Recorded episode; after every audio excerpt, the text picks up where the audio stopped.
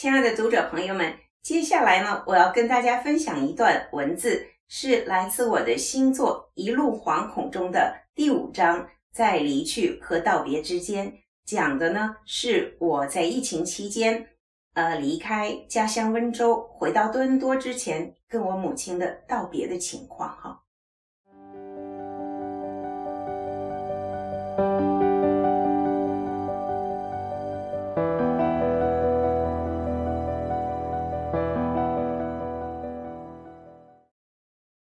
妈，我大概十二号走，但还不知道走不走得成。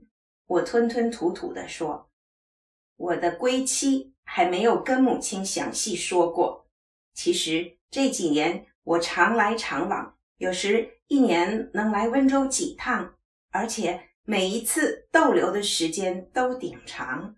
家人早已经习惯了我整天飞来飞去的行程，来就来了，走。”就走了，重聚和道别都已经失去了二十多年前的那一种期盼和庄严。只是这一次跟以往任何一次都不同。这一次我走，将会和多伦多的家人相聚，结束一场虐心的牵肠挂肚。当然，这是我当时的预计。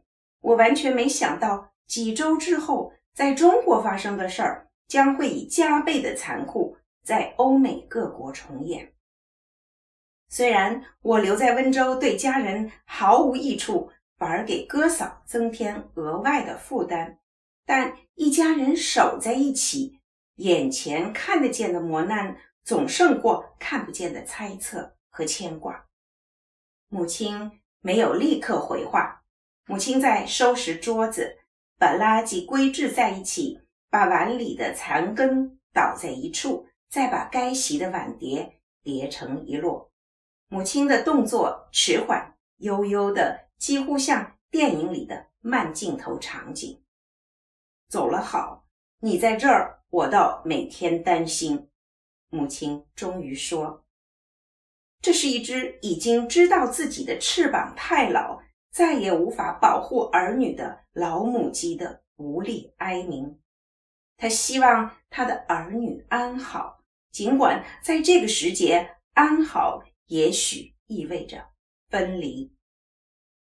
以往的离别都是这一轮相聚的终结，也是下一轮相聚的起始。以往的离别和相聚是一个首尾相连的圆圈，无论处在哪一段，只要向前，必能遇到出发时的那个点。可是这一次呢？这一次还会是圆吗？这一次，我把我的骨肉亲人丢在了深重的疫情之中。这一次，万一离别不再是圆，而是一条越走越远的直线，我再也回不到出发时的那个点，我会原谅自己吗？大抵。人生在世，和一些人相聚，就必然意味着和另外一些人离别。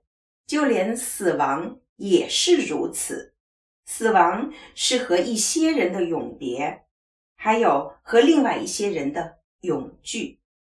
相聚和离别搁置在天平的两头，哪头都重。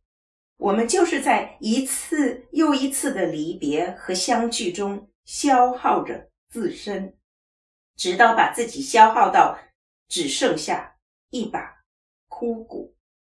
没有人从死亡之地归来过，所以我们不知道灵魂是否还会继续行走在相聚和别离的那个怪圈之中。